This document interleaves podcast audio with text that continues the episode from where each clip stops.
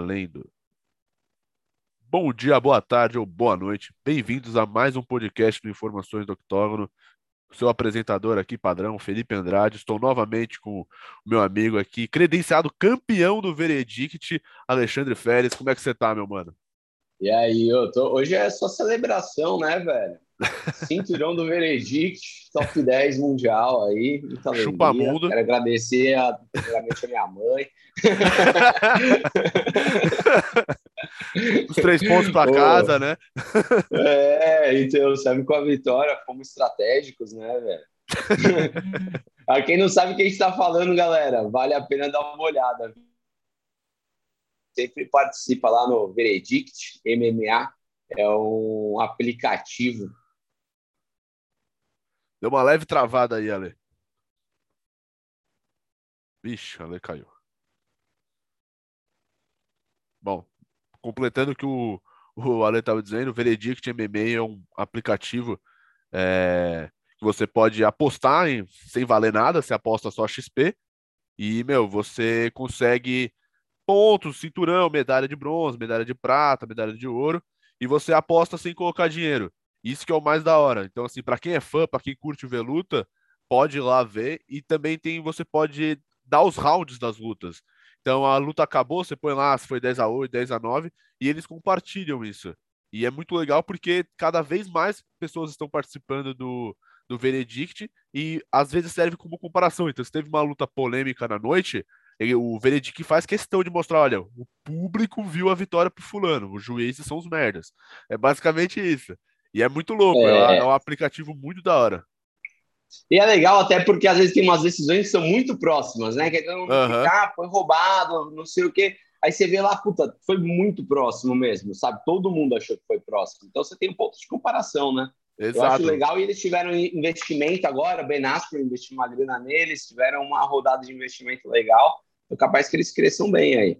E é, e são três malucos, assim, de tipo 19 anos que criou o negócio do nada, só porque eles eram é. fã e tá voando o aplicativo. É muito louco. Né? São parceiros do PFL. O PFL Exato. aparece né, quando você assiste a pontuação deles lá. Não vale nada, mas aparece lá. É legal, né? É legal pra caralho. É, traz o público para mais próximo.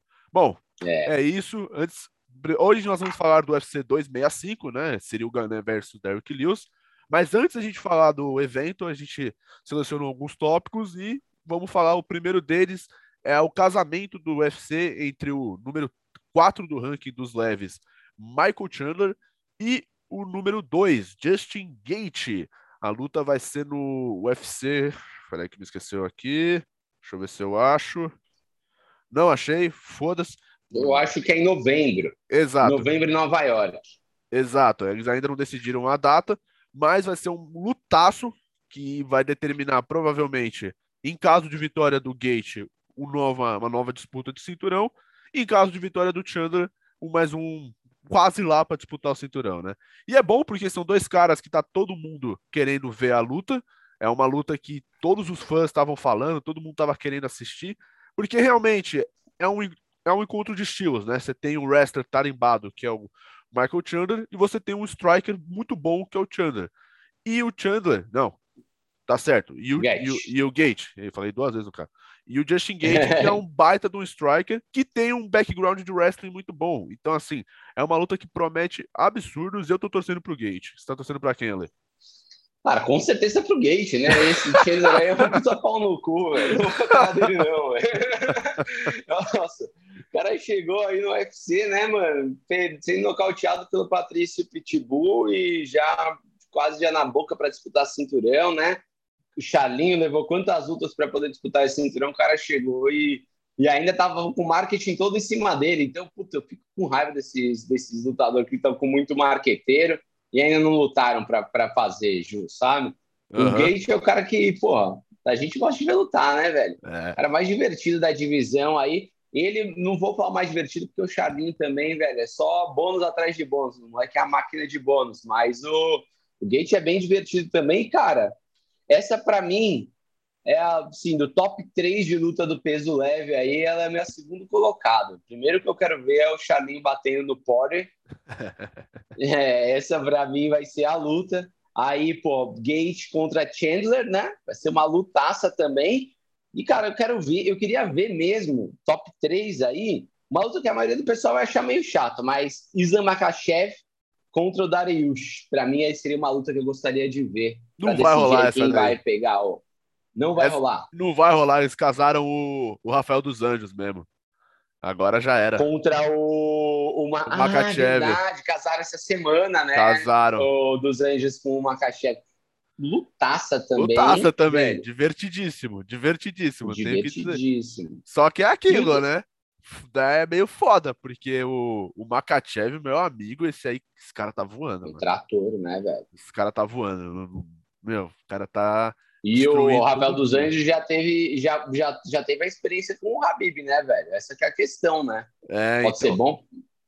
Eu tô torcendo pro Rafael dos Anjos ganhar e fazer uma loucura, tipo. Ele vai. Meu, vamos supor que ele lute com o Makachev e domine a luta, assim, espanque o Makachev três rounds. Aí depois que ele vence o, o Makachev ele chega pro Khabib, enfia o dedo na cara, manda tomar no cu, faz mó fuzuê.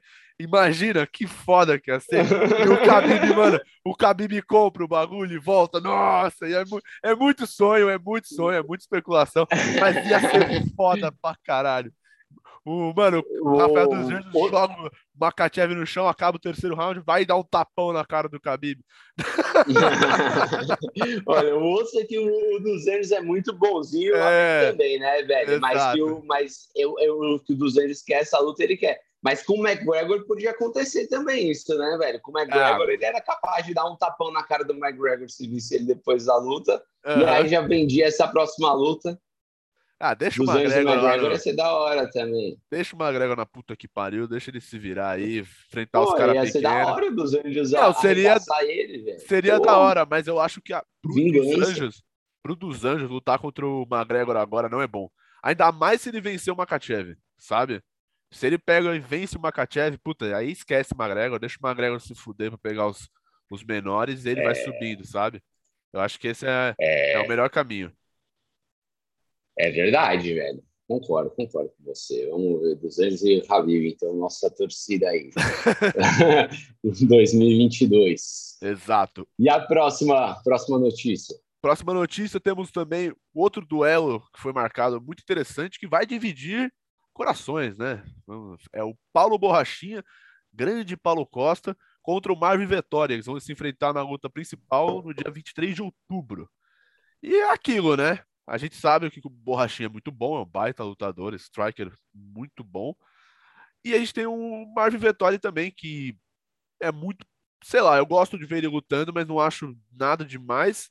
E a grande verdade dessa luta é que eu tô torcendo muito para alguém se fuder.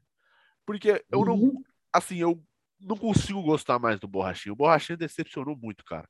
E o Marvin Vettori é aquele cara que a gente não gosta, mas sabe, é o que tem. Então, assim, vai ser difícil. Eu acho que o Borrachinha ganha essa luta, eu acho que ele é, chega como favorito. Mas, assim, se ele perdesse, eu não ia achar tão ruim, sabe? Ô, velho, eu vou te falar bem a real que dessa divisão você tá mal demais, velho. Você tem que parar de odiar o Adesanya. Você tem que parar de odiar o Adesanya, velho. Não, vem eu comigo, adoro o Adesanya. comigo. Porra, eu adoro, eu gosto muito do Adesanya, Aquela luta dele com o Blakovic foi a melhor da carreira dele.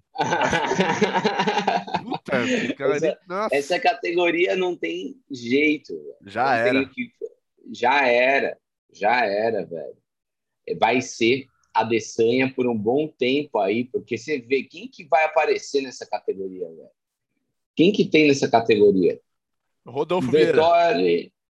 É, Rodolfo Vieira, mas, mano. O cara tem que pensar umas 15 ainda. É, ele não vai aguentar com a Adesanya, não, velho. Trocação da Adesanya é embaçado. Não tem, velho. Shane Strickland tá subindo, talvez os caras tentem fazer uma campanha para ele aí, porque o maluco é falador. Darren Till ganha, perde, ganha, perde. Não tem, a gente não tem cara nessa divisão para pegar o, Legal, Decinha. Quem tava todo mundo esperando, o Edmund Chabazian também broxou. Essa categoria tá precisando de um, de um respiro aí, né, velho? Vai ser domingo da Decinha por um bom tempo, na real, né? Mas ainda falando sobre o, o, o Borrachinho e o Vettori, o que, que você acha aí, Ale, que passa? Cara, Vitória. Sou Vitória desde criancinha também. Tá que é Itália, eu porra. Sou, eu sou Vitória desde criancinha também. Desde, pô, eu, eu gostava. O Borrachinha, velho, é um cara é. que eu gostei muito até a luta da Desanha, velho. Torci muito pra ele. Mas eu acho que desde quando marcaram, ele conseguiu marcar a luta com a Adesanya, até o Trash Talk antes eu até tava curtindo. Mas depois que marcaram a luta contra o Adesanya, ficou um negócio muito velho, forçado, não sei o que aconteceu com ele, pro marketing dele, o que aconteceu, que, cara, ficou um negócio totalmente me parece um cara meio desequilibrado agora, não sei, não consigo gostar dele mais. Véio. Então, mano, desde que ele perdeu aquela luta, do jeito que ele perdeu, o jeito humilhante que foi, né? Depois de todo aquele marketing e tal. Aí depois casaram ele com o Whittaker, ele falou que tava doente. Aí casaram é. ele com o, o Canonier, o cara me vira e fala: Ah, eu vou colocar cabelo, que eu vim plantar cabelo, então foda-se. Pareceu, mano, que não queria lutar, tava cagando. Aí depois falou que merecia ganhar 350 mil dólares para lutar, por quê? Porque sim, porque ele é foda, não sei da onde que ele acha que ele é foda. E aí agora vai lutar contra o Canoni, o, o Vettori, que é uma boa luta, porque credencia alguém ali para disputar daqui para frente talvez cinturão.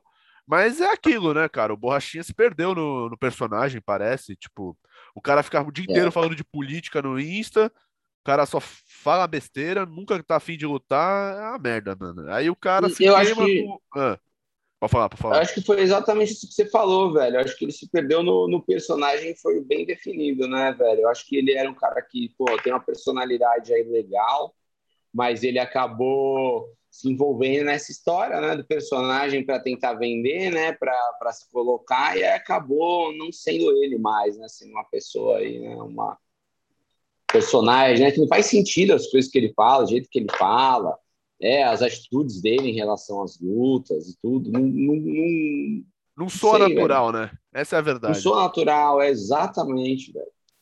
Então, então é isso, né? Eu sou Vettori. Tomara que perca, né? Vamos, Vettori. então, Vamos, é, Vettori. Pô. Nossa, eu vou torcer muito. Bom, vamos pro próximo tópico aí. Vamos, ah, vamos, já que a gente tá falando de gente puta, vamos falar do Miotite, que não tá nada feliz com o UFC, o ex-campeão dos pesos pesados aí, um dos maiores pesos pesados do UFC da história, foi lá no, no Twitter, reclamou, na, aproveitou que o One tava perguntando quem queria entrar, que gostaria de ver lá, ele foi lá e falou, colocou uma carinha de interrogação tal, e depois escreveu que ele acha um absurdo ter que esperar, sendo que ele defendeu o cinturão várias vezes, é o que tem mais defesas, e agora ele tem que ficar esperando, né, tem que tá, ficar na fila para ver quem para poder lutar.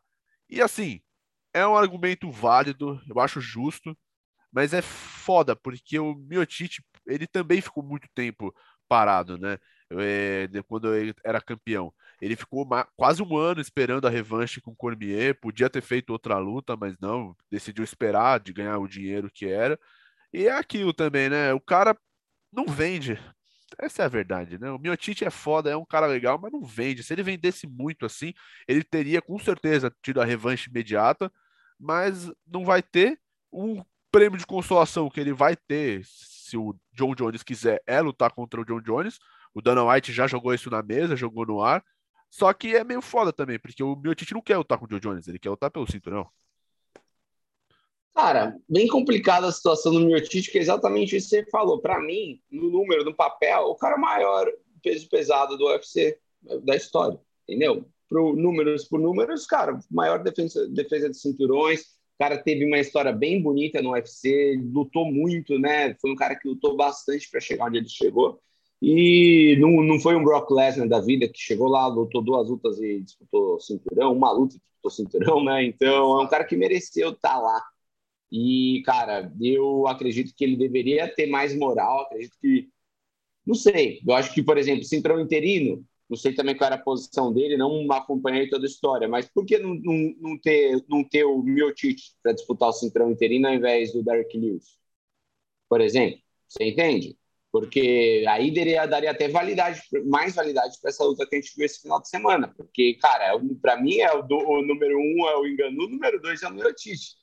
E o cinturão é para decidir o número 3, hum. na minha opinião, porque e ainda tem o John Jones. Então, né, esse cinturão não, não ter tido o Miotite tirou muito valor dele e acho que você está passando um pouco ele para trás, tentando alimentar um outro nome, uma outra história, alguma coisa, tirar ele um pouco de cena, porque ele não vende. Né? Basicamente é o que você falou, não vende. Mas, cara, quem gosta de luta, né? É, que é o nosso caso, eu quero ver lo lutando o mais rápido possível. Eu acho que ele travou muito tempo também, esperando o, meu, o, o DC, porque o UFC queria isso, porque o marketing do UFC estava montado para essa luta que, que é o cara que o UFC sempre investiu muita grana, né? Então foi mais pelo DC do que pelo Miotite, talvez. É, eu concordo com você. Foi mais pelo DC do que o próprio Miotite. É, isso que você falou eu achei interessante. É, o, o Miotite, desde que ele perdeu o cinturão para Enganu, ele é o primeiro do, do ranking, tá lá há bastante tempo, não saiu em nenhum momento. E é isso, né? É o cara que tá lá esperando, e se tivesse colocado ele no cinturão interino, talvez tivesse tido mais. É... Exatamente o que você falou, mais validade, né? Porque querendo ou não, Derek Lewis ali, né? Não tem tu, vai tu mesmo. Foi basicamente isso.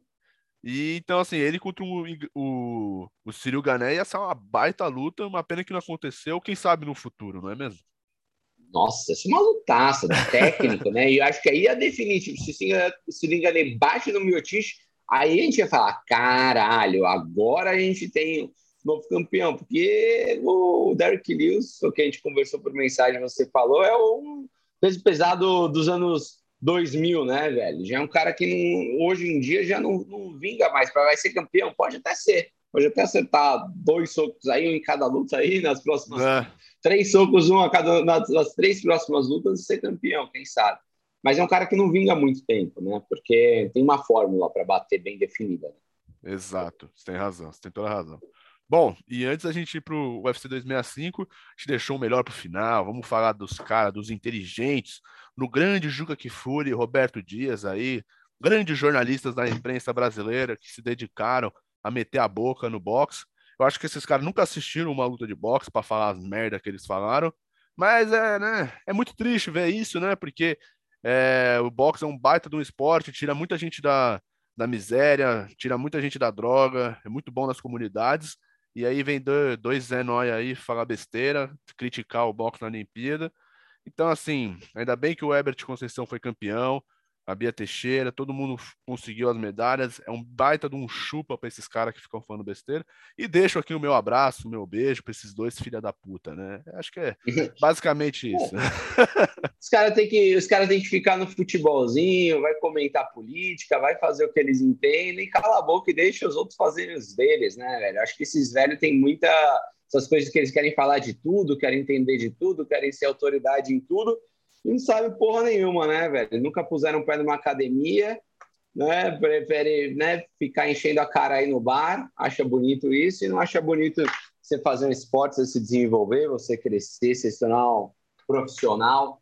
Um lutador olímpico não é qualquer coisa, é uma jornada absurda que essa pessoa passa. É, você vê a história de cada um dos, dos atletas que estão lá, você vê quão, quão, né, quão difícil é a trajetória deles, não ganham dinheiro nenhum. Bolsa Atleta do Brasil é piado para boxe, então os caras não têm apoio nenhum e foi né, nossa maior maior melhor performance na história das Olimpíadas no boxe, né? Então sempre, eu acho que é até bom ter esses imbecis para falar merda, porque aí dá um holoforte no box, né? Ah, olha, esses, esses caras estão falando mal do box, mas nosso box foi tão bem. Pelo menos traz uma, uma luz aí para eles, tem esse lado meio que positivo aí do marketing que acaba funcionando ao contrário, né? Porque, cara, o pessoal do box está de parabéns, é uma performance maravilhosa, né?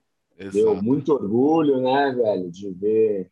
E é um esporte muito sofrido aqui no Brasil, cara. Praticante de boxe profissional, velho amador, né? Mas praticador de boxe é um esportista, um atleta de boxe mesmo. Ele é, é guerreiro, né, velho? Exato. E é isso que você falou. Pode fale bem ou fale mal, tá falando e é bom que fale mal porque aí vem enquanto um fala mal, 15 vem falar bem, vem defender.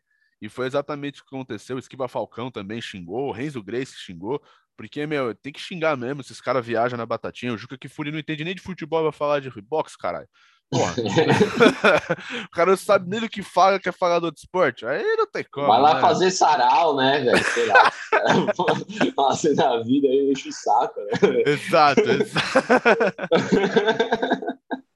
Bando de pau no cu, né, mano? Deixa puto isso. Bom, Vamos lá. Vamos lá pro UFC 265, Derek Lewis versus Cyril Gané, um baita de um evento, muito bem promovido, muito bem promovido a favor do Derek Lewis, né? Porque a luta foi em Houston, foi na casa dele, tava todos os trailers, todos os, os programas de marketing, tudo focando nele. E assim, no geral, foi um ótimo evento. A gente vai falar primeiro do card principal, depois a gente destaca o preliminar. Mas assim, em geral, foi um baita evento, bem divertido. A gente teve o José Aldo ainda contra o Pedro Munhoz, Vicente Luque. Assim, foi um, um baita evento, né? Só lutão, velho. E, cara, assim, foi complicado porque antes do evento a gente não tava dando muito para ele, né? Porque caiu a luta da Amanda, que era, pô, a luta de cinturão mesmo do negócio, né? Era a luta de cinturão que tá todo mundo esperando, né? A gente queria ver a Amanda Nunes arrebentando a Juliana Penha, né? E aí caiu a luta e eu fiquei, pô, brochado desse evento. Eu nem vi muita mídia dele, nem vi muita gente falando desse evento. Tava meio nas escuras, né, para um evento desse porte, né, um evento de cinturão. E, cara, foi animal. Foi animal, foi só lutaço. Eu assisti todas as lutas, eu não perdi uma luta desse evento e só teve lutaço. Só luta boa, até peso palha feminina até setor isso também, fez uma lutaça. Assim, só luta boa, não teve nenhuma mais ou menos, né? Exato, só lutão. Então vamos começar pelo card principal. Vamos começar para a luta principal, luta valendo o título interino dos pesos pesados.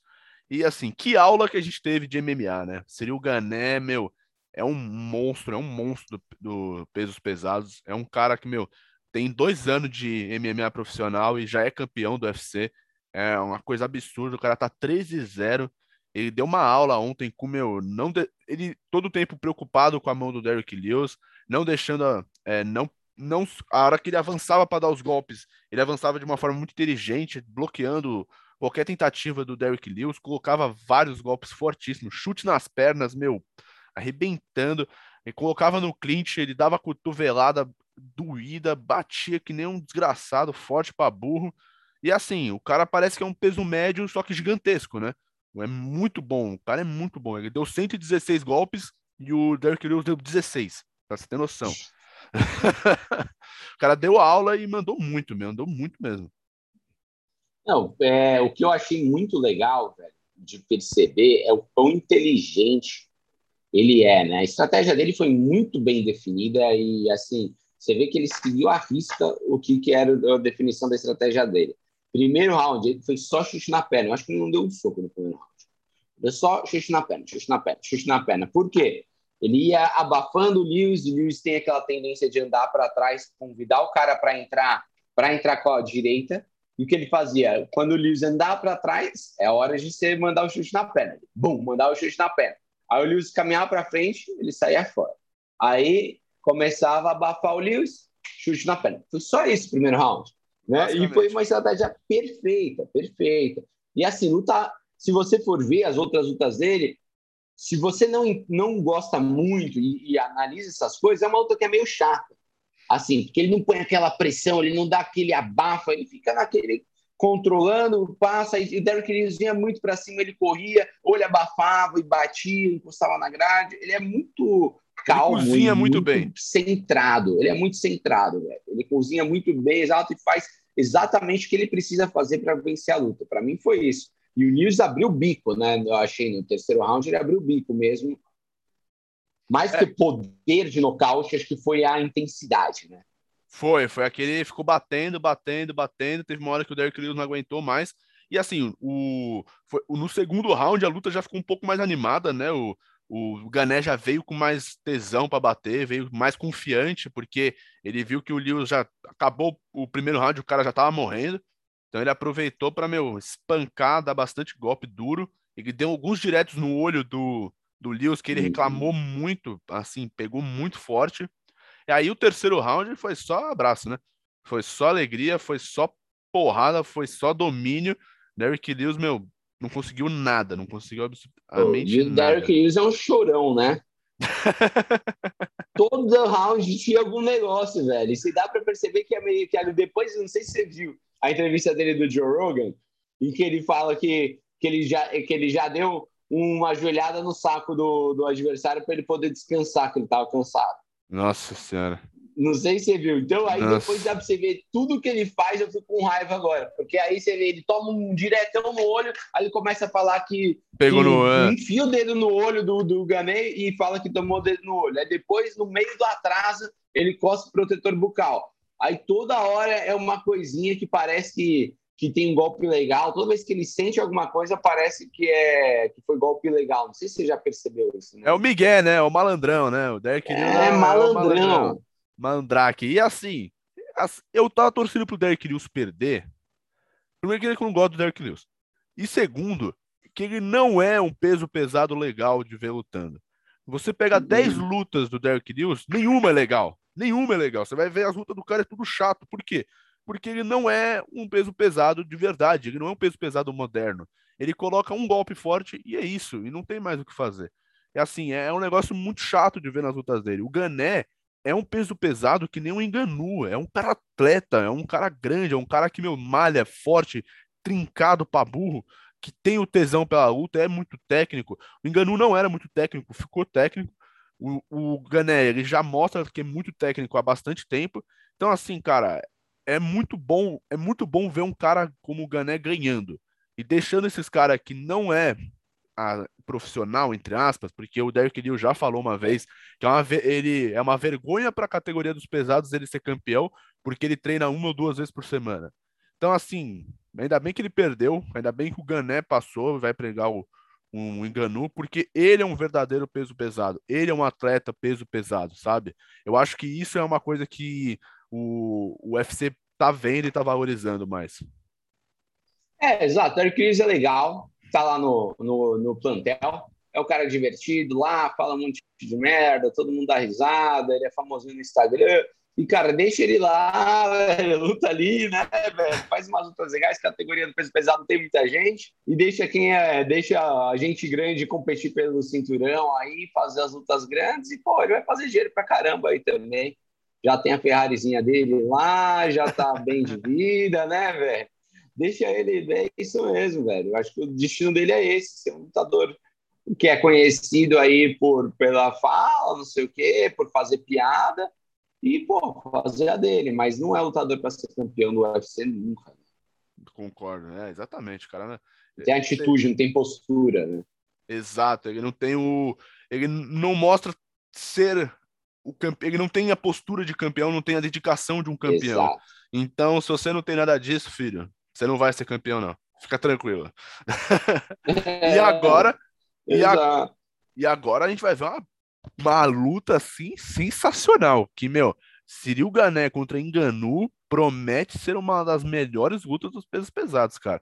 Porque se o Enganu lutar da mesma forma que ele lutou contra o Miotite, a gente vai ter uma baita luta, porque aquele Enganu era um Enganu campeão, era o, Enganu do MMA, que sabe tomar queda, que sabe sair, sabe fintar, sabe colocar os golpes nas horas certas, não vai que nem um maluco jogando os braços, é um cara que tem noção do que tá fazendo. E o Engané, até agora, que ele mostrou é pura técnica, é um cara muito técnico, muito bom de luta. Então, assim, eu tô muito. Eu quero muito ver essa luta, Fale, por mais que a gente ache um absurdo esse título interino por várias questões, uhum. ele, de certa forma, vai ser muito bom para o roteiro da próxima luta. Foi que nem o Dan White falou, o Vince McMahon do WWE não poderia ter escrito melhor. São dois caras é, que treinavam na França junto, Dois caras que já se conhecem, dois caras que, meu, treinam, treinaram, sabem como funciona um jogo um do outro. Então, assim, eu espero que seja uma baita luta e, assim, eu vou torcer pro. Eu não sei para quem eu vou torcer, eu acho que dessa vez eu vou torcer para um bom combate. É, eu também não vou torcer para nenhum dos dois. Eu gosto dos dois demais, velho. Eu acho o Enganu, eu acho que o Enganu é um cara que é, é impossível você torcer contra ele, velho. É impossível torcer contra o Engano. Você pensa nele, não tem uma coisa que você fale, putz, o Engano é um pau no Não tem, velho. É não tipo tem. 100%, velho. Tipo, ele, cara, só a história dele, mesmo se ele fosse um imbecil, velho, só pela história dele, velho. No mínimo que ele, que ele merece é muito respeito, né? Porque Exato. não tem uma pessoa aí, acho que no roster inteiro deve ser que passou metade do que esse cara passou. Você pensa em Gané, tudo bem, Putz, ele tem, começou agora, faz dois anos no, no MMA, mas ele teve a oportunidade de treinar e teve a chance de, de poder fazer isso a vida inteira. O Enganu lutou a vida inteira não sei, mais de um ano para conseguir passar uma fronteira para poder ir para a França, para poder, na verdade, foi na Espanha que ele chegou, mas para ir para a França para poder ter a oportunidade de conseguir treinar. E isso que ele teve sabe. que dur dormir no estacionamento, teve que se fuder muito e agora tá Atravessar um mar de boia. é essa história, se vocês não sabem, gente, pesquisem, porque é absurda. Então, não tem como torcer contra ele, né? Então, vai ser um lutão, vai torcer por uma luta boa aí. E é isso. Exato. Bom, esse barulho que tá, não sei se você tá ouvindo, Ale, barulho de coisas quebrando, e tem um cachorro latindo aqui, quer dar um chute nele. Brincadeira, amo os animais. É... tá tendo uma obra aqui, então peço perdão, eu vou quando você estiver falando, eu vou deixar meu mic mutado, aí dá uma amenizada. Não ouvi bom, nada aqui, viu? Que bom, fico feliz. Pera, só um segundinho. Só um segundinho aqui, depois eu corto isso.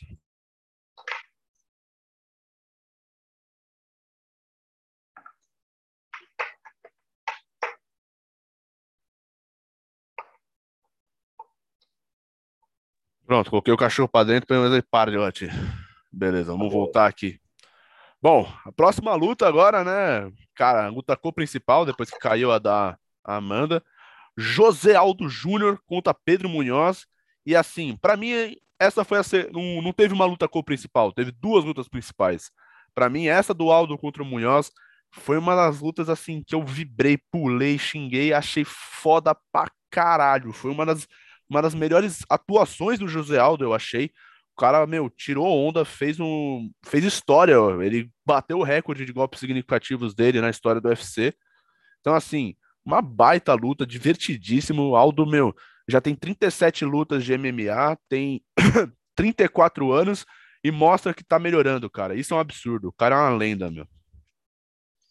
Cara, falando de posturas de campeão, né? Vamos falar do Aldo, né? Porque, cara, assim, eu vi, eu acompanhei o Embembeds lá, o UFC Countdown, assisti tudo para esse evento aí. E, cara, que postura do Aldo, velho. Que atleta. E todo mundo, você vê, todos os atletas respeitam ele, vão conversar com ele, vão pedir para tirar foto com ele, pedir autógrafo para ele. A galera que tá aí brigando agora no topo, cresceu vendo Aldo no topo, velho. Aí você pensa que esse cara tá com 34 anos, né, velho? Então, o cara é uma lenda e tá na mesma idade que esses caras que pagam pau pra eles, que eu acho muito engraçado às vezes, velho.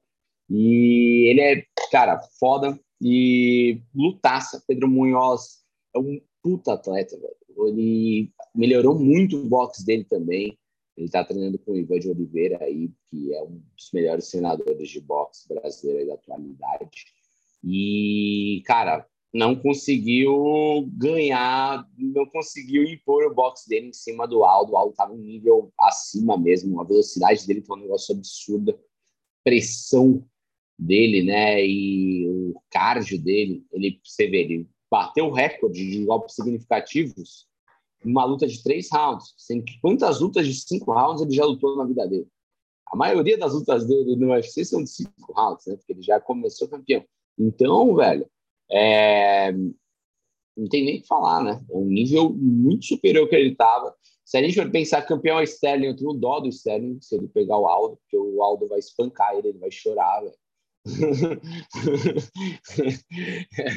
De verdade, não tem como, não tem como o Sterling ganhar do Aldo, velho. O Aldo vai espancar o Sterling. Mas quem vai lutar pelo cinturão Petrian, né? Provavelmente o Petri já disputou o cinturão, né? Então, já disputou, já, já disputou com o cinturão, não, já lutou com o Aldo, já ganhou do Aldo pelo cinturão, né? Então agora a gente tem que. E foi uma vitória suada, né? Vale ressaltar que não foi é. uma vitória fácil, não. Foi amarga, foi salgado, vendeu caro. E voltando a essa luta com o Pedro Munhoz, o Aldo, ele lutou de uma forma muito inteligente. Parecia que ele estava nos melhores dias da carreira dele, sabe? Ele estava muito rápido, muito preparado, golpes fortíssimos, linha de cintura, batendo muito na linha de cintura, combinando os golpes, fazendo ótimos combos. E, meu, chute na perna. A hora que ele decidiu dar chute na perna, acabou a luta. Porque o Munhoz tomou, tomou ele tomou acho que 5, 6 chutes na perna e foi o suficiente para ele abalar, cair no chão. Teve uma hora no terceiro round que o Aldo deu uma bica, o, o Munhoz foi ao chão. O Munhoz não conseguiu entrar na luta, pareceu. Acho que ele respeitou, ele ficou com tanto medo não diria medo, mas ele respeitou tantos golpes do Aldo que teve uma hora que ele não conseguiu mais achar caminho para bater no, no Aldo. E o Aldo aproveitou e foi colocando golpe, foi batendo, foi pontuando e mereceu muito a vitória. E eu quero ver ele contra o TJ de Lachó. Eu acho que agora essa seria uma baita luta. O ex-campeão ex -campeão do, do, dos Penas, um dos maiores do UFC, contra um ex-campeão dos Galos, que está voltando agora. Seria uma baita luta divertidíssima e assim, vamos ver, né? Tomara que o, o Aldo consiga isso. Uma luta contra o Rob Fonte também não é nada ruim para o Aldo. Uma luta contra o Sandegan também. Então, assim, as possibilidades são a mil. E, meu, Tô torcendo muito pro Aldo. Eu vejo o Aldo campeão nessa categoria. Eu acho que a luta contra o Petria foi muito, não diria forçada, mas foi muito em cima. Acho que o Aldo não teve tempo para se adaptar ao, à categoria. Então agora, meu, vindo duas, três, quatro vitórias assim, ele vai pegar o, o Petria que vai vencer do Sterling. Então, assim, eu torço para que sejam para ele consiga pegar esses caras, porque o Aldo tem muito, cara. O cara vai, ele vai ser campeão dessa categoria. É, velho. Eu acho que tem que ser TJ de Lachó. A história é ótima. Vender TJ de Lachó e algo no final do ano aí. Acho que dá tempo de fazer até antes do Sterling finalmente voltar a lutar e quando ele decidir voltar a lutar, né?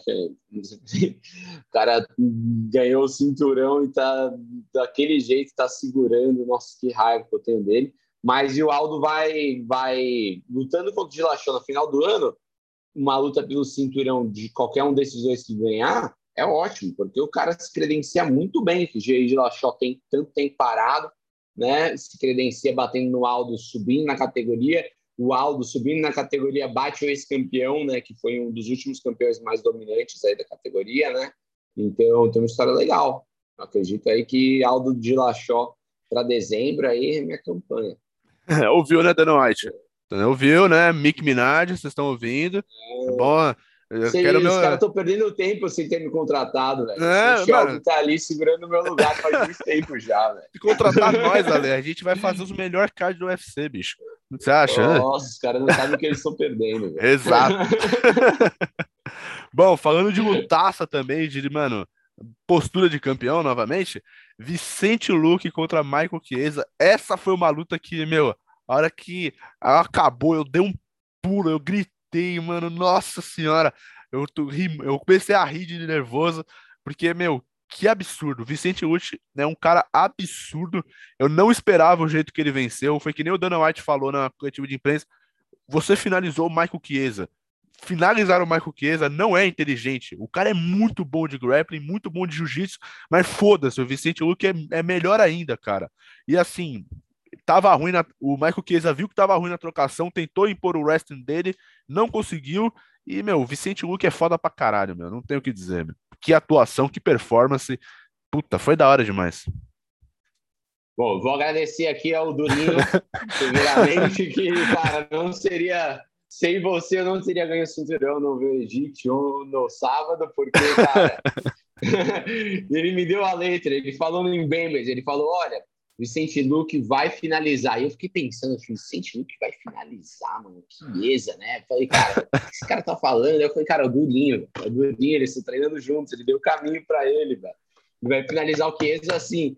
Aí ele arrebentou o Chiesa em pé, né? O Chiesa tomou um atraso em pé, levou pro chão e, cara, quase. o Vicente Luque passou um sufoco, velho. Foi quase fiquei... aqui.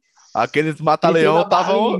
Aqueles mata-leão aquele que deu foram assim, quase que pegaram. E ele é quase. é bom, né, velho? E ele é bom de jiu-jitsu, ele é um cara que não deixa passar essas posições, né? O Chiesa. Então, velho, Vicente Luque, cara, foi perfeita, né? A defesa dele, virou, finalizou, guilhotininha, mas guilhotina de mão. né, velho? Como é que chama? de mão. Bravo show, que os caras chamam na gringa, né? Que ele é, falou, triângulo né? de mão. triângulo de mão, é isso. E a... Cara, perfeito. Não, o lindo desse triângulo de mão é que encaixou assim e não tinha como defender, cara. Não tinha como defender. Ele fez muito bem a transição, a hora que encaixou, jogou para trás, segurou a perna. O Michael Chiesa, meu, a hora que encaixou, aposto que o Michael Chiesa falou: "Nossa, fudeu".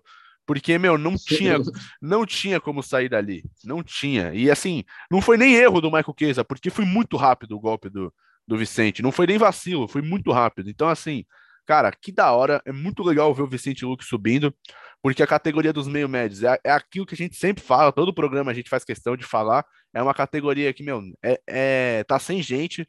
O, o que tinha para ser já foi. Leon Edwards, vale ressaltar, é chato pra caralho. Tem que sempre lembrar disso. Ninguém é. gosta dele. Ninguém gosta dele. Meu, se, se, quiser colocar ele contra o Vicente, pode colocar. Aí eu acho que seria uma baita luta, porque aí sim a gente, a gente vê o, o Edwards perdendo e o, o Luke subindo. Uhum. Então aí acaba essa festa do Leon Edwards. Então, assim, tomara que aconteça. Tomara que ele consiga é, já marcar uma próxima luta para o final do ano e conseguir uma vitória. E é Camaro Usman agora, né, bicho? Não tem que muito. O que, que você pensa? O que, que você prefere? É, hum. Vicente Luque contra é, o Leon Edwards, final certo. do ano? É. Ou Vicente Luque contra quem ganhar de Usman e Colby, Colby Covington lá para abril do ano que vem? Isso é boa. Mas eu, eu prefiro ver o Vicente contra o Leon Edwards e o Durinho com quem perder do Camaro Usman e do Kobe Covington. Provavelmente o Kobe Covington vai perder. Se Deus quiser, se Deus for um cara muito não, mas, mas não, mas e, e, quem ganhar? E se o, o, o Vicente Duque fosse o próximo na luta do cinturão, ou hum. ele escolhe, ou ele fica na, na B ali da luta do cinturão, tipo, ah, você até bate o peso, mas, mas é, você é o reserva aqui dessa luta, e quem ganhar dessa luta você enfrenta, ah. ou ele lutar com o Leon Edwards e fazer mais uma luta antes do cinturão? Essa é a pergunta. Eu acho que ele, ele eu prefiro ele contra o Leon Edwards do que de reserva do Kobe Covington contra o Camaro. Porque vencendo o Leon Edwards é luta por cinturão. Não tem o que, o que dizer. Mesmo que ele seja reserva, ele não vai disputar o, o, cinturão depois. Foi que nem aconteceu com o, o Chandler. Ele era reserva do Khabib do Gate, mas teve que enfrentar o Dan Hooker depois. Então, assim, eu acho que o Vicente, para disputar o cinturão, precisa de mais uma vitória. E o nome é Leon Edwards. Não tem outro ali, porque o Masvidal é o sétimo do ranking. Não dá para jogar ele contra o Vicente. É, ele, já tá, ele já tá na frente do Masvidal sem, a, sem a, o ranking do, do Sem o ranking atualizado, exato. Uma luta contra o Wonderboy seria uma revanche, seria eu acho até interessante, mas não credencia para título.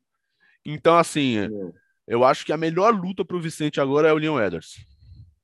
É, ele tem duas opções, né, velho? Então, né, se você liga aí, só ele de raciocínio ou o Leon Edwards ou esperar quem vencer do outro. Eu, eu, se fosse ele, pegaria o Leon Edwards para para dar uma movimentada, né, velho? Eu acho que ele tem tudo para ganhar do Leon Edwards, é muito duro.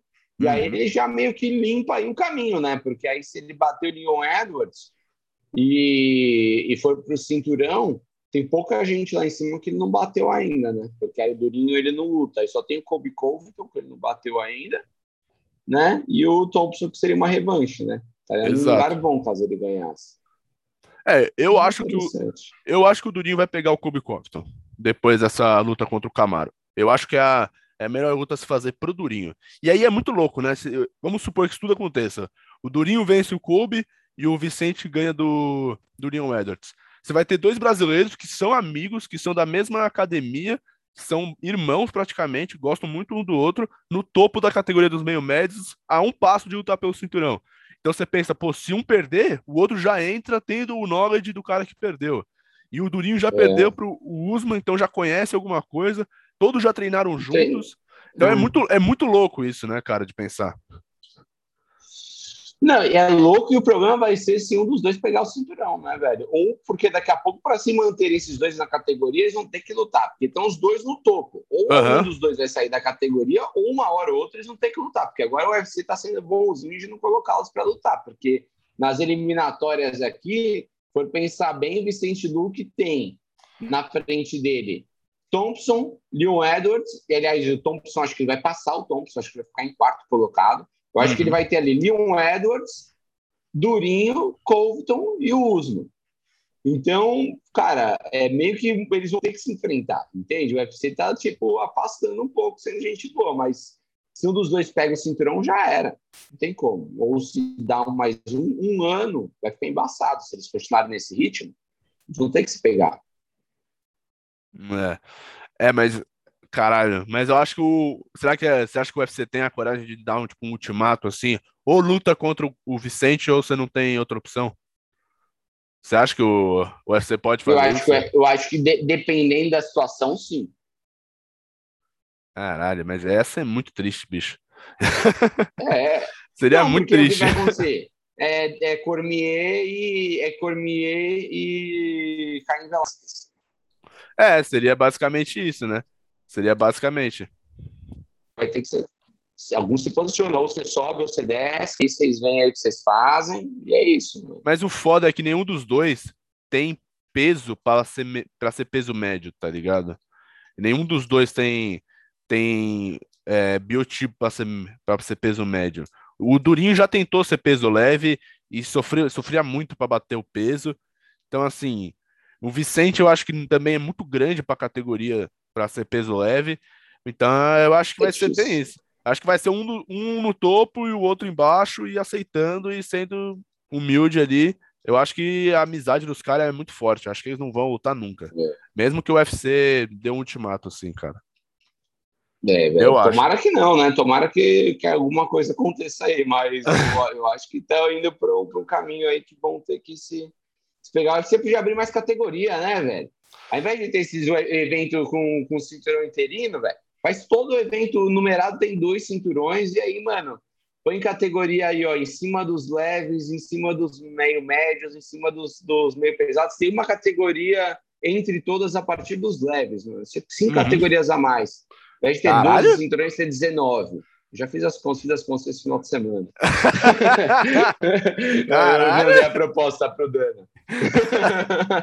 Mano, eu não acho muito da hora isso. Tem muito cinturão, tem muito campeão.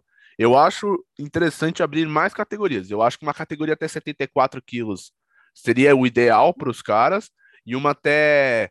É, é que do 77 até 84 não é muito. Então eu acho até um. Velho. É, é uns pesos aí. Porque tá. você pensa, é porque você pensa assim, né? quem, quem do 77 teria condições de subir bem pro 84 sem ser o Camaro Usman? Ninguém. Ninguém, ou seja, é um gap gigante, velho. É, verdade. É muito se fosse, peso. Se fosse até 80, 80 quilos, 80 quilos até mais tranquilo. Mas sabe que isso, eu não gosto disso, Ale, porque eu acho que tira um pouco do mérito do cinturão, do campeão. É que nem no boxe. Se você for ver no boxe, são quantas categorias? São umas caralhadas de categoria. São 19 categorias, se eu não me engano. Então você tem o, o peso mosca, o super mosca, o mega mosca, o leve, o super mosca mas, leve. Mas sabe qual é o problema? Na então, assim, verdade, assim, não é isso. O problema é que tem muita, muita organização. É. Mas tem é quatro, é tem quatro é. organizações. A gente está falando aí de quase 80 é, cinturões. São, são 68 campeões mundiais do boxe, atualmente. É, 68 campeões mundiais, que tem campeão que é de várias, de várias é, organizações, ou de múltiplos pesos, né, velho? Exato. Mas de cinturões deve ter aí quase 80. 70 e poucos deve ter. Uhum. Então, pô, mas a gente tá falando do UFC e os outros são muito atrás. Não tem outro mundial. Não vai uhum. você não dá para você falar que o Bellator, campeão do Bellator é o campeão mundial, campeão do PFL é o campeão mundial. É o campeão do UFC que é o campeão mundial. O campeão do LFA é o campeão mundial. Não é. Uhum. O UFC, né? E o Exato. UFC tem hoje 12. Tem 19? Não sei, velho. Eu, eu acho que, pô, ia ser legal pra caramba, porque, primeiro, mais luta, mais campeão e mais super luta, velho. Pô, da hora pra caralho ver um campeão de uma categoria lutar com um campeão de outra categoria. Você vê dois caras bons. Quantas categorias a gente tem tem um monte de cara empilhado, muito top, que não consegue ir para frente e trava a categoria. É, justo. Dividir, né? É, eu, eu acho legal, mas assim, eu acho muito 19. Eu acho que mais uma entre o leve e o me, me, meio médio seria bom, e uma entre o, o, meio médio e o médio seria legal também. Eu acho que para aí tá, tá bom. Acho que e mais... o médio e meio pesado, você não acha? Hum... O gap grande? 8,4 ah, para 9,3? Cara, é um gap grande, mas eu também. São 9 quilos, é bastante. Mas eu acho que quanto. As categorias servem para de... deixar bem limitado quem quer, quem que tem que estar tá lá, sabe? Então, às uhum. vezes, eu acho bom quando a categoria é bem definida, quando ela tá boa, que nem a categoria do meio, meio pesado. A gente sabe que os caras que são meio pesados são meio pesados. Nenhum ali é, é a chance de algum deles ir para o peso pesado é muito, é muito ruim, porque eles vão ficar gordo. E descer para o peso médio é muito desgastante. Então você vê aquele cara, ele é meio pesado, você tem noção disso. Agora, quando a gente cria é, isso de fazer mais categorias, vai ter um cara ali que é médio, mas ele não é médio, ele na verdade ele é meio, é meio médio, ele não é, é super, sabe? É, é, é, difícil de, de ver assim, é, teria que no sabe papel. Que eu, sabe o que eu acho que teria que ser feito? Minha opinião, hum. de assim, se eu pudesse pegar o UFC e fazer duas, três mudanças que eu faria no UFC. Essas categorias eu tiraria o, o corte de peso. Então, eu falaria, faria tipo um esquema tipo ano, peso no mesmo dia. Ó, tem mais categoria, ao invés de ter aqui duas, a gente tem 19, a gente quer que vocês lutem com peso mais natural. Ninguém, ninguém desidrata mais. Uhum. Vamos lutar mais próximo da realidade, com mais categorias para você poder se encaixar melhor, você não ter que passar um corte de peso absurdo para chegar. Tipo, aquele, tem muito cara que fica naquele meio termo e se ferra, sabe? Tem muito cara uhum. que a gente vê que, pô, que se desgasta demais para cortar o peso, só que aí fica pequeno demais na outra categoria. Só do leve para o meio médio eu já consigo pensar nos três, velho. Dos Anjos, eu consigo pensar no, no Cerrone, né? Então, tem cara que poderia estar, tá, o próprio Nick, Nate Dias, né? Que não está muito mais, enfim. Tem cara que acontece isso. Aí você tira o corte de peso, deixa o corte de peso brutal mesmo, de desidratar, que deixa os atletas zoados, que eu acho zoado. Isso que todo mundo faz porque todo mundo faz. Uhum. Né? E deixa mais categoria, aí o pessoal fica mais tranquilo. A terceira mudança é a luva, mas não vou entrar nesse, nesse quesito aqui. Já tá polêmica demais por hoje. Justo, justo. Esse é um bom assunto, um bom assunto. Bom, voltando, aí, voltando ainda para o card principal, né? A gente tem mais o tirando as três grandes lutas, a gente tem mais duas lutas interessantes, que foi a Tessia Torres contra a Angela Hill, que venceu por decisão unânime, uma luta bem legal, uma luta bem divertida, assim. Eu, a, essa Tess, a Tessia Torres, para quem não sabe, ela é, já disputou o cinturão, já, meu, ela já só perdeu para Monstro, só perdeu para Jéssica, para para Ioana, só perdeu para meu gente grande e fez uma ótima luta com a Angela Hill. Meu, muito chute é, frontal na barriga, muito, muitos golpes bem dados, muitos cruzados, muitos diretos, controlou a distância, não deixou a Angela Hill chegar perto colocar o wrestling dela. Então, assim, eu achei uma luta bem legal. Tessia Torres foi muito bem. E a segunda luta foi a do, do chinês Song Yadong, Yadong, tá certo? Contra o Casey Kennedy. Uhum. Que, assim, eu gostei porque o Casey Kennedy é folgado, é um cara que eu não gosto e tem que mais é que se fuder. Eu torci pro chinês e o chinês bateu nele. Então eu tô feliz. Foi equilibrado, hein, velho? Foi polêmica, foi, foi, polêmica. Polêmica eu não diria, o, mas foi uma luta divertida. Foi uma luta, assim, bem é. pau a pau. E a Tisha Torres, ela deu uma aula de kickboxing para Angela Hill, né, velho? Angela Hill é uma menina que eu não gosto muito, eu acho ela chata de lutar. Não bate forte, ela é kickboxer, não bate forte, parece que você tá assistindo luta de karatê de pontos lá, só encosta, só encosta, só encosta, acho ela chata. Mas a Tisha Torres, velho, que é uma wrestler, né? Não é a menina do wrestling, né? Não é uma menina da trocação. E ela, cara, trocou, deu chute na cabeça, fez eu fiquei impressionado com ela, lutou demais e, pô, espero que ela cresça aí e tenha outras grandes chances de novo aí nessa categoria. Da hora, da hora. Vamos para o preliminar? Vamos. Quais lutas você quer falar aí? Cara, eu acho que tem que destacar algumas. Acho que é, dá para falar de todas, né? Porque todas foram legais pra caralho. Mas uma que, uma que eu gostei bastante foi a estreia da brasileira, da Melissa Gato. Que assim, mandou muito. Ela que, meu, tava dois anos parados esperando a chance para lutar com o UFC. Meu, uma menina atlética gigantesca, forte pra burro, meu, uma ótima trocação. E ela é do jiu-jitsu, né? Então, assim, uma pessoa que troca muito bem e é do jiu-jitsu e tirou pra nada a Victoria Leonardo, bateu muito bem nela.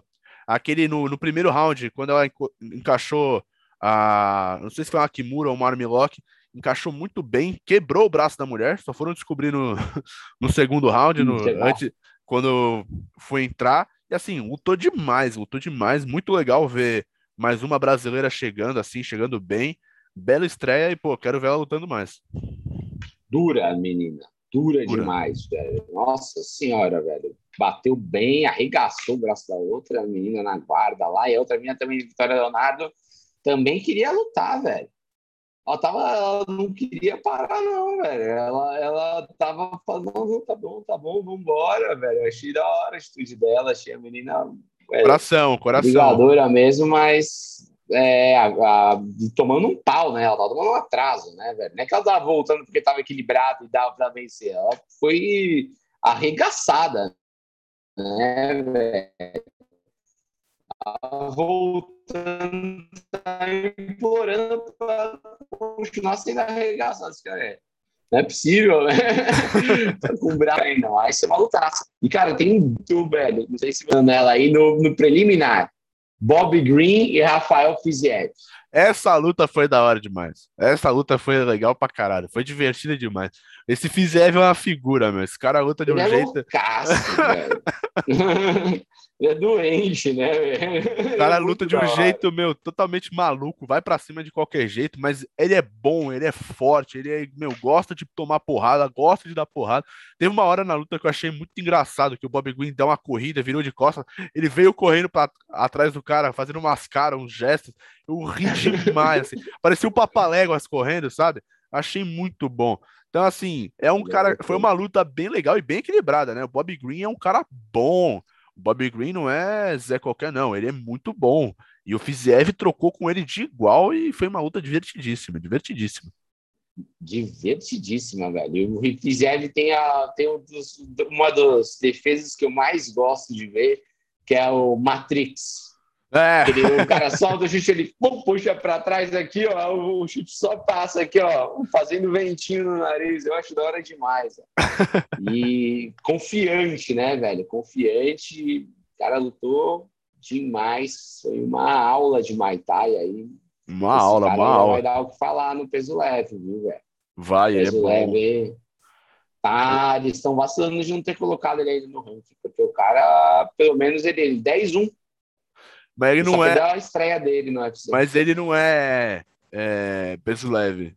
Ele é. é peso leve? Não, ele é peso galo. Não, peso galo. Ele é. É, ele é peso galo. Ele lutou contra o. O. Peso galo, não, perdão. Peso pena. Ele lutou contra o, o Moicano na última luta. E a, quando cauteou ele. Tudo bem, o juiz parou rápido, mas ele é peso pena. Ué, por que, que ele. O, essa, o Green é pena também? Eu confundi então? Ou ele subiu de categoria para lutar nessa, nessa, nessa última luta? Agora você me pegou. É, aqui é, uma, é muito preparo, né? É. Eu falo para você. É, é, então. É uma... mas, mas eu, eu sei lá também. Eu sei que, pô, se ele não tá no ranking ainda, ele precisa talha 10-1. Bate pra caralho, é divertido, velho né, confiante, é um cara que merece pegar uma luta boa, uma, um rankingzinho aí e começar a ter o caminho mais certo aí para disputar cinturão, porque ele merece. Fazendo uma correção aqui, uma meia-culpa, eu que sou burro mesmo, Fizev é um peso leve, as últimas três lutas dele foi no peso leve, perdão, a gente às vezes erra, acontece. É, normal. normal, é que você vê, você vê que tem uns caras no ranking aqui, tipo, sei lá, o Brad Riddle, é, cara, o Saracunha, o Armand Saracunha, ele, ele pode até ser bom, mas eu nunca ouvi falar dele. É, não tá tem ligado? ideia de que você tá falando. É, e o cara tá aqui 14, tá na frente do Thiago Moisés, entendeu? Hum. Você vai pode estar falando bem o cara ser um monstro, mas, velho, eu não lembro dele, cara, a gente assiste todos os UFCs, né, velho? Então, uhum. no mínimo, o cara não chama tanta atenção, né? Que nem eu fiz Eve. Então, pô, Deixa o cara lutar com alguém ranqueado aí. Assim. Põe ele, ó. Você tá perdendo tempo, Dana White.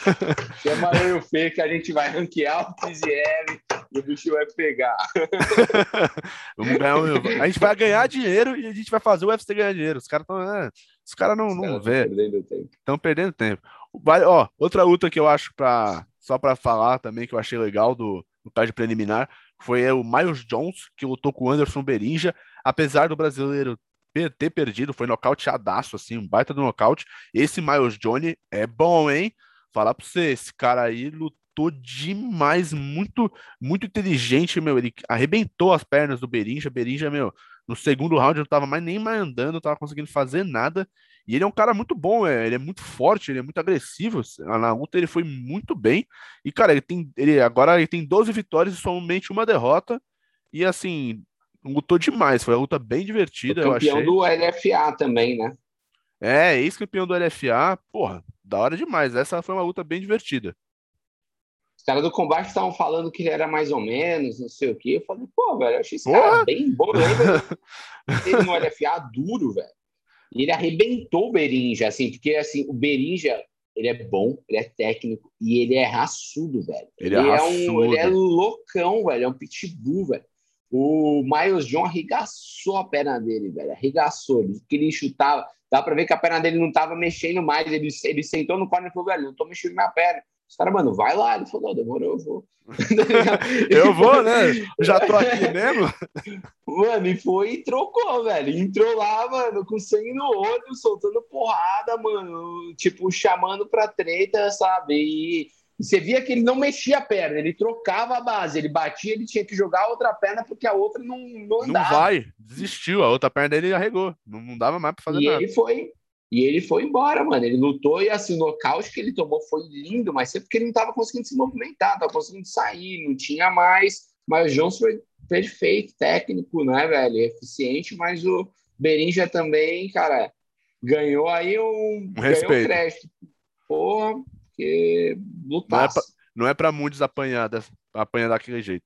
E só para finalizar não. aqui, falar mais de uma, a última luta para mim do card Pinar, se você quiser trazer mais uma, fica à vontade. Mas para mim foi a luta do Manel KP contra o Odd Osborne, que ele nocauteou o Odd Osborne no primeiro round, uma joelhada voadora.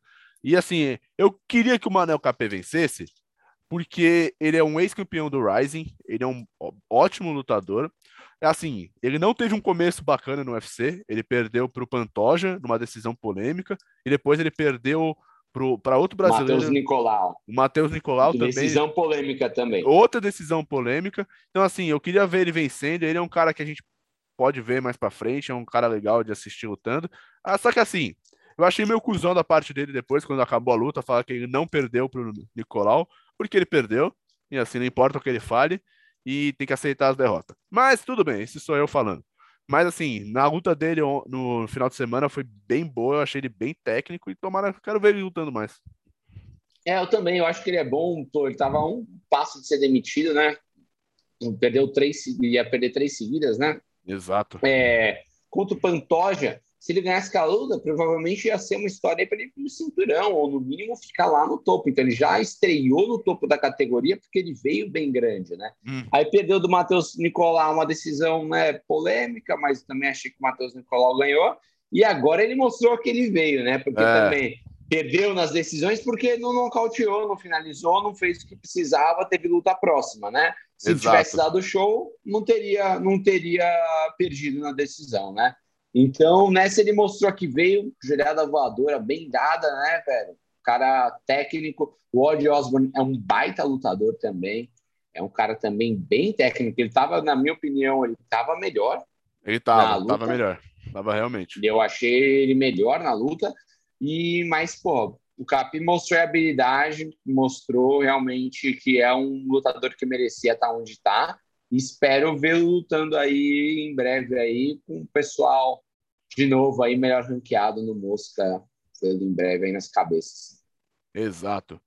Bom, Ale, acho que é isso, né? Não, não sei se você quer trazer mais alguma coisa, acho que a gente falou de tudo, demos nossa opinião que não vale nada, mas a gente gosta de dar, então é isso que importa, é isso que me faz feliz. Nossa opinião aqui é que nem a do Juca Kifuri no box. É, exato. Sai pra porra nenhuma, né, Mas a nossa tem um, um, leve embasamento em alguma coisa. A gente não sabe o que a é, mas é tem. Bom, por favor, pessoal, não se esqueça de curtir, comentar, deixa o que vocês quiserem aí. É, não esqueça de seguir a gente no Insta, informações do Octógono, a Leferes também deixa lá o seu sininho, tudo lá, o coraçãozinho, tudo, por favor, estamos sempre aí. O, o podcast de informações do Octógono, a ideia é soltar toda segunda-feira, depois do UFC Card é, é, numerado. Numerado. Os, os, cortes depois eu faço e jogo aqui também para o pessoal ver. E, então é isso. Quero te agradecer aí, Ale. Muito obrigado aí, cara. Você tá ligado que para mim é sempre um prazer. Então, meu. Para mim também, irmão. É isso. Brigadão, mano. Até a próxima. Hey. É nóis. Até a próxima. Não, leve travada, mas tudo bem.